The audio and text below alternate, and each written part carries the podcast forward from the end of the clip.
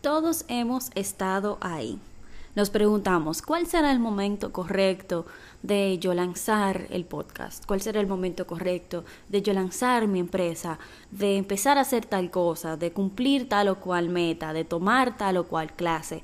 Es una inquietud que definitivamente es humana. El querer elegir el momento perfecto para realizar una acción determinada. Bienvenidos al podcast Diseña tu vida y el día de hoy intentaré responder esa pregunta. ¿Cuál es el momento correcto? Trataremos de explorar, de entrar realmente dentro de qué es un momento correcto. Debo de analizar cuál es ese momento, debo de simplemente accionar. ¿Cómo, cómo saber qué hacer? En el primer episodio les contaba sobre cómo me había tomado un largo tiempo decidirme finalmente lanzar el podcast. Había estado en mis listas de planes para Paragram durante un tiempo, porque yo siempre valoré esa parte de poder compartir información, de poder ayudar a otras personas por una vía que fuese tan eficiente como esta. Pero ¿qué sucedía? Surgía algo más, o tal vez Empezaba a grabar, pero me entraban todas estas dudas, todas estas preguntas, no me decidía de qué hablar primero, como si eso fuera importante. Y era como que yo misma creaba todo este entorno antipodcast. Yo me saboteé de principio a fin para no lograr la meta que durante tanto tiempo yo quise lograr.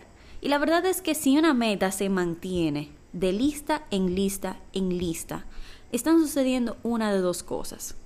O no estamos eficientemente eligiendo nuestras metas o es demasiado importante, pero nosotros todavía no lo tenemos, no lo traemos a conciencia. No nos estamos dando cuenta de lo importante que es para nosotros. Entonces, el deseo no es suficiente combustible. La pasión no es suficiente combustible. Es como cuando dicen que uno no se puede casar por amor. Bueno, eso es otro tema en sí mismo.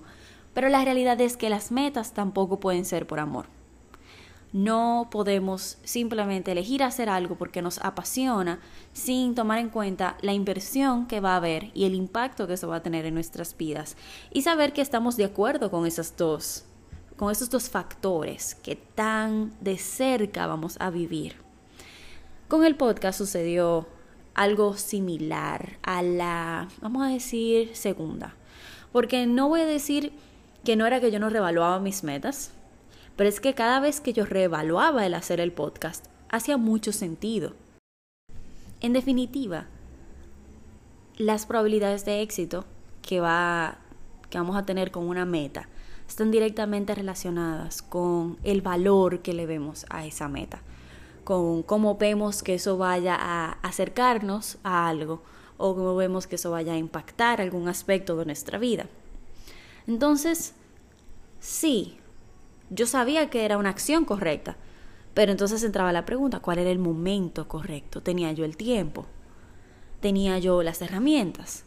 Yo tenía el micrófono, pero podía sentarme a editar un podcast. O sea, venían todas esas, esas inquietudes que al final les voy a confesar que eran increíblemente irrelevantes.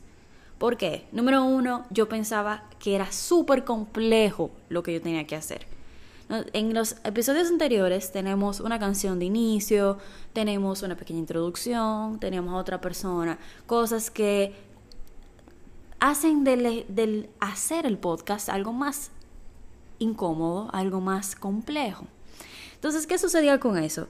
Que yo ponía de excusa que esos esos, ya habiendo lanzado el podcast, o sea, ya es el momento correcto, sí o no, se lanzó. Pero después de ahí, yo continué con la misma mentalidad.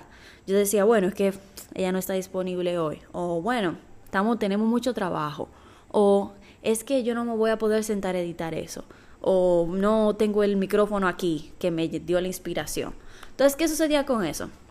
No había una estructura, no había un plan, no era una meta real yo no tenía submetas, yo no tenía una forma de ver este proceso como algo real, como algo que devuelve algo. Para mí era simplemente tener un podcast por, por tener el podcast, porque me gusta, porque le veo el valor, según yo.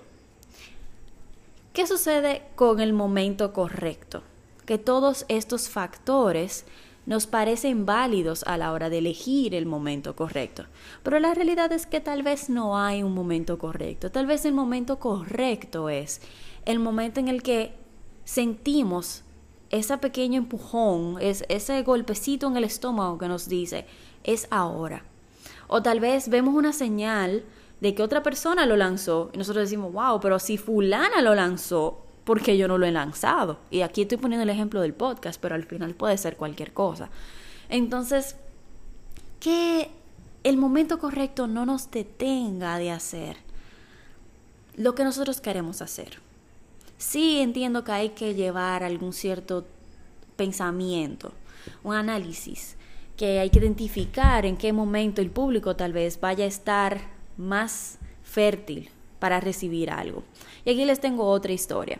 No sé si recordarán, si tienen algún tiempo siguiéndome, el Branding Collective. El Branding Collective fue un curso que lanzamos, me parece que fue el año pasado o el antepasado, bueno, soy muy mala con fechas, pero lo lanzamos con unos cupos bien limitados, con cinco cupos. Y déjenme contarles que para ese momento, yo lo tenía planeado hace mucho tiempo también. Y francamente, yo sabía que debía haber una preparación de la comunidad, que debía haber un proceso, porque es un proceso que ha agotado con otros clientes. O sea, para, como dicen, en casa de herrero, cuchillo de palo. Y sucedió que se lanzó, pero fue increíblemente difícil venderlo, porque nadie veía a Paragram como un una fuente de información. Todo el mundo veía a Paragram como un suplidor, como que hacíamos lo que hacíamos y lo hacíamos bien, perfecto, pero no como que enseñábamos. Entonces, a la hora de llamar la atención para que esto se lograra, me tomó tres veces el esfuerzo y la noche antes del curso fue increíblemente frustrante, porque todavía habían dos personas que no habían dado señales de vida de, de si realmente o no y sí, habían depositado, pero eso nunca termina de garantizar una compra. Entonces, aprendido de mis dos experiencias está el que no hay un momento correcto, pero sí se puede propiciar un momento adecuado. Sí podemos trabajar con una forma de pensar estructurada y decir, para que esto se dé, yo necesito primero que tal, tal o cual factor exista o que tal o cual criterio se dé. Es decir, vamos a platanar esta parte, el que mi audiencia esté preparada para recibir este producto. Yo debo de saber cómo me ven, cómo me perciben y saber si ellos van a ver valor en lo que yo voy a dar. Porque Pueden dos personas dar la misma información, pero si uno se ha posicionado como experto y el otro no se ha posicionado como tal, obviamente la audiencia va a confiar más en el que ya tiene la reputación. Todo en esta vida tiene que ver con la percepción.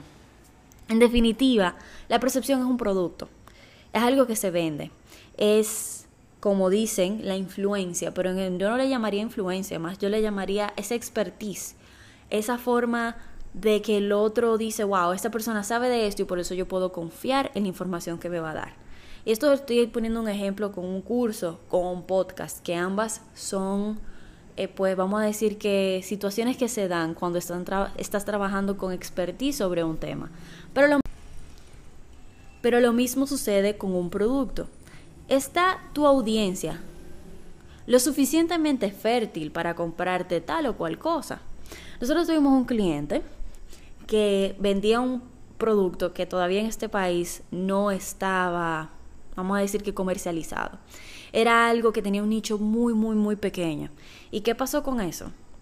Pues que aún advirtiéndole que había que tener un proceso de educación sobre el producto, que había que hacer campañas, que había que hacer todo un trabajo para familiarizar al público, para hacerle ver al público que tenía esa necesidad o que eso era algo que podía darse, eh, pues el cliente como quiera lanzó y pues ya no existe ese producto.